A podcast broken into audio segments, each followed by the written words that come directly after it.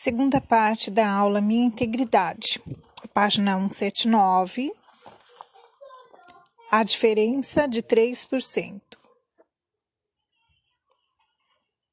Veneno de rato.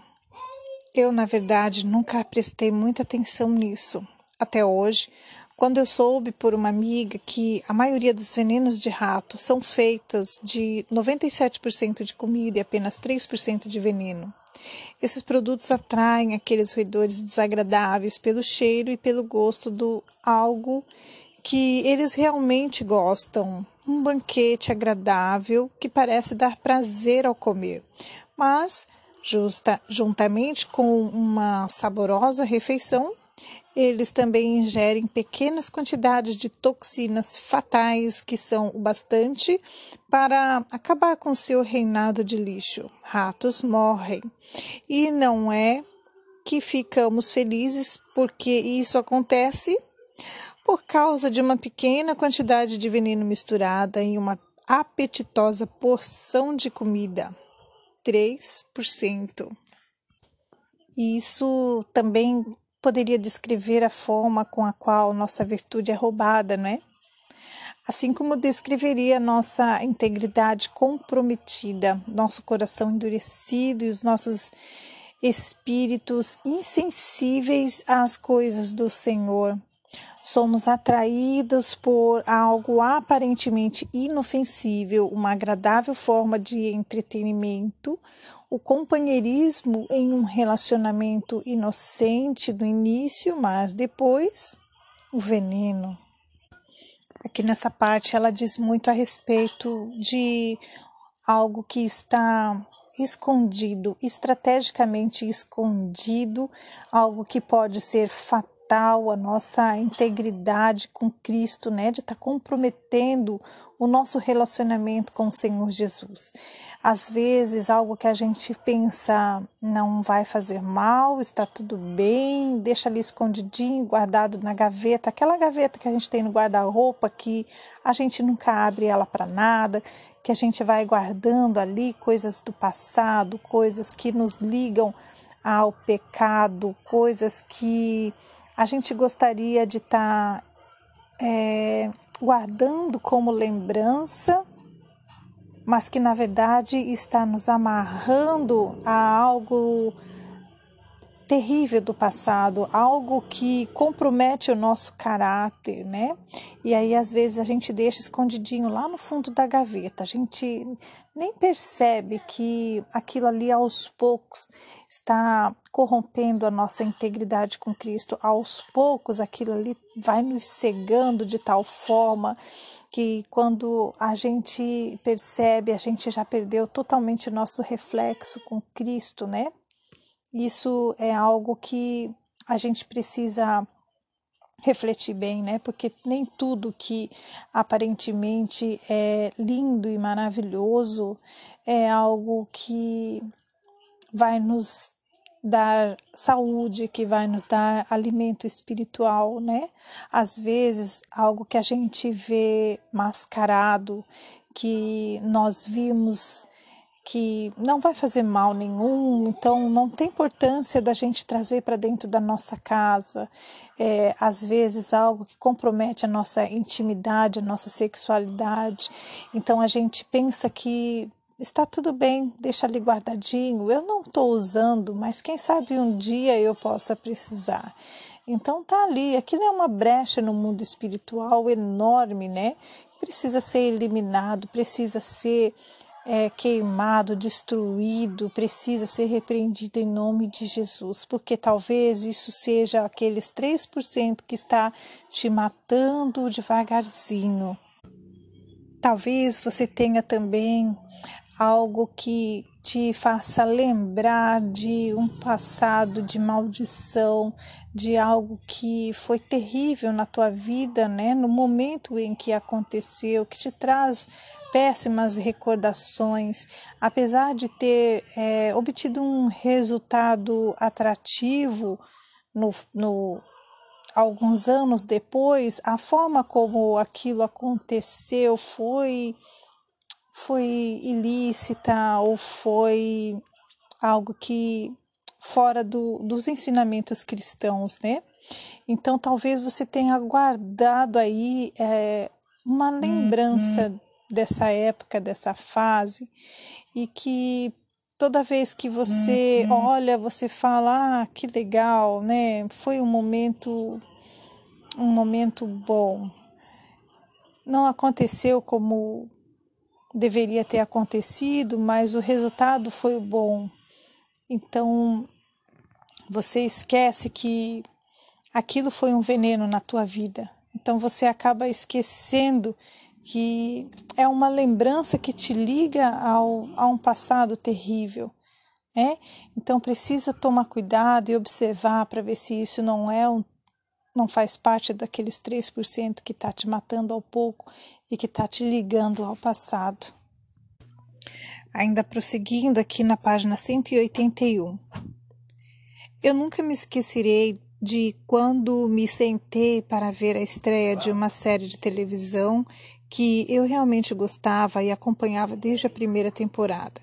Eu me surpreendia agradavelmente quanto ao bom conteúdo daquele programa e esperei ansiosamente pelo início da segunda temporada, que começaria em outono.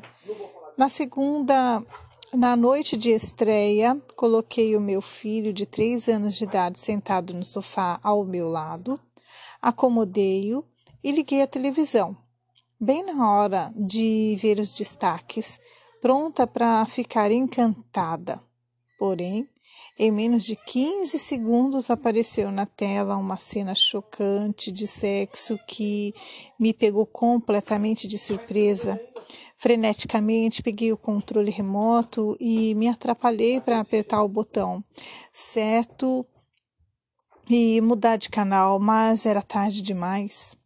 Aquela cena que durou uma fração de segundo foi gravada nos olhos e na mente do meu filho. Como eu pude deixar aquilo acontecer com ele? Aqui nessa parte do livro ela relata, né, sobre algo que acontece com muita facilidade na nossa vida, né, com nossos filhos ou com crianças que estejam próximas a nós. É muito comum hoje em dia a, a mídia está inserindo é, inserindo fundamentos, atos que não são condizentes com o restante do filme, com o restante da história. Ah, existem muitas é, muitos desenhos, né, no canal, em canais infantis que infelizmente o pessoal tem inserido ali pornografias, tem inserido atos de violência, atos de homossexualismo. Infelizmente tem acontecido muito é, com muita frequência isso, né? Então é necessário que a gente tome bastante cuidado antes de estar colocando nossos pequenos à frente da de um filme, de um programa de TV. É importante que a gente esteja pesquisando antes, né, averiguando qual é o conteúdo que vai ser exibido ali, para ver se ele está dentro ou fora dos padrões que a gente quer ensinar aos nossos filhos, né? Infelizmente, algumas imagens, algumas falas, é, depois de liberadas, não, não tem como a gente retomar, a gente engolir, a gente voltar atrás. Uma vez ditas, uma vez lançadas, já ficam fixadas imediatamente e dependendo do grau que aquilo for é, exposto, pode ter sequelas ali para o resto da vida.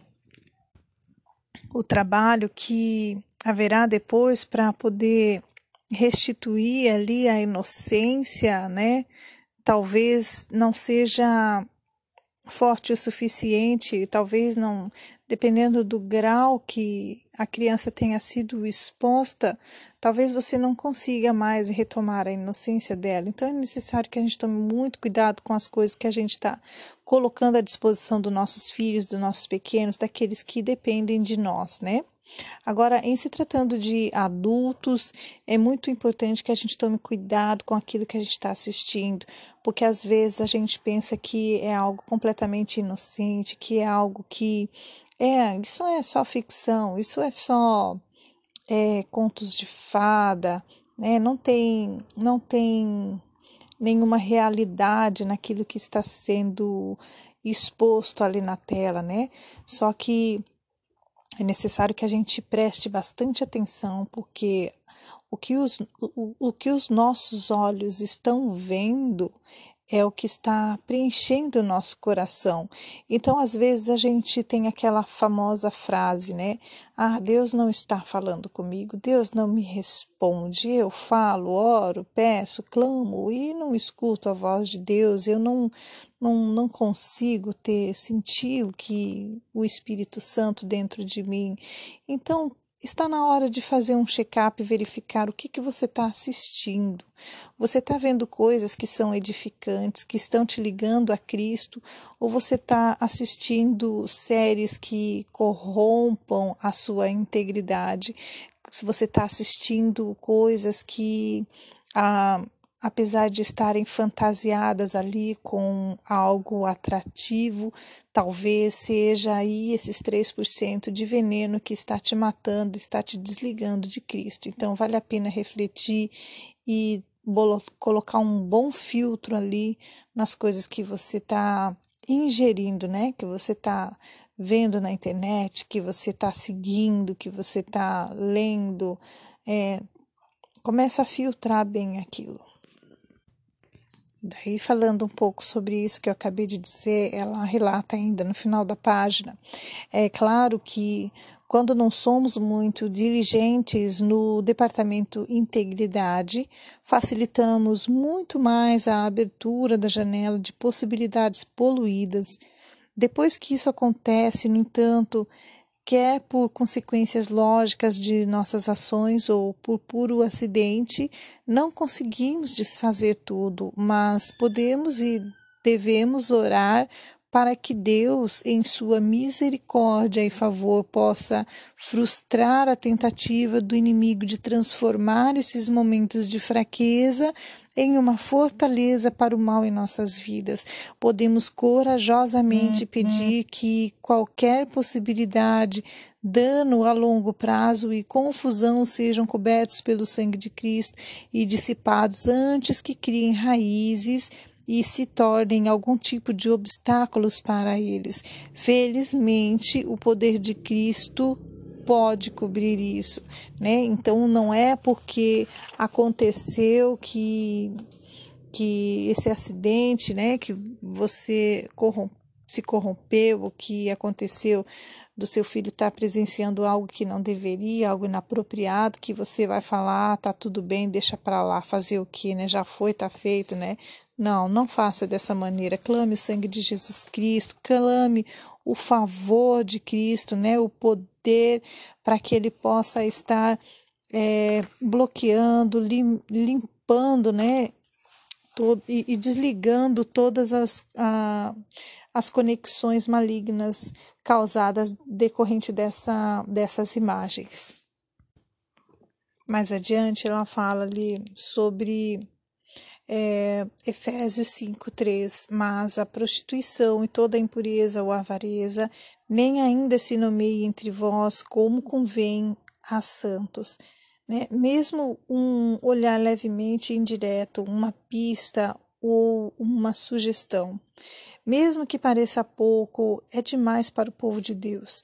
Nós que temos sido santificados pelo seu ato deliberado de graça e que carregamos a responsabilidade de proteger os corações ternos uhum. e as mentes daqueles que tanto amamos, começa com 3%, mas quem sabe onde isso pode levar, hein? E enquanto a primeira parte da admoestação de Paulo fala sobre imoralidade sexual, um veneno espiritual que permeou a cultura de seus dias, o uso da expressão genérica e toda a impureza, entre aspas, estende essa ideia para todas as outras atividades poluidoras que devem ser completamente estranhas ao estilo de vida cristão. Isto, segundo ele, não pode ter lugar nenhum em nossas vidas. Paulo sabia o que até mesmo nomear poderia fazer. Entre aspas, ele coloca um pouco de fermento. Disse ele certa vez, entre aspas, leveda toda a massa. Gálatas 5, 9. Então, se você leva isso bem a sério, vou sugerir que você faça mais do que apenas essa promessa a Deus e a si mesma. Faça para e com os outros, porque além de tentar travar as nossas batalhas de integridade, esse tipo de vida também requer responsabilidade. Simples assim. Em uma cultura saturada com possibilidades de sedução e oposição à impureza, a mulher que decide abraçar a integridade deve se associar a outras irmãs que estão andando com ela, responsabilizando-as mutuamente por manter o padrão de vida santo. Nós damos apoio uma às outras pelo conselho da palavra de Deus. Mais à frente ela fala por ser espiritualmente sensível, né? Na nossa uhum. vontade de apoiar umas às outras, nos ajuda a permanecer fortes em nossas promessas. Ela fala também preciso um não conseguimos sem isso, porque não é uhum. preciso um monte de veneno para nos derrubar. 3% são o suficiente para nos matar. Então, essa é uma parte da lição que nem é necessário a gente fazer muito comentário, porque é, está muito explícito aqui, né, a questão do da imoralidade sexual, daquilo que nos desliga do Senhor Jesus, que nos faz, né, sermos impuras, sermos imorais né, aquilo que está escondido, que está encoberto, que a gente pensa que ninguém está vendo, mas Deus está vendo. Né? Então ela fala ali no final, olha, existe alguma área da sua vida que, se descoberta, te deixaria constrangida ou envergonhada? Olha, faça um check-up aí para verificar. De que maneira algum comentário mais profundo, mais vulnerável e mais compreensivo de suas amigas poderia ser útil para você na manutenção de um alto nível de integridade? Como você reagiria e se mostraria disposta a submeter-se a ele?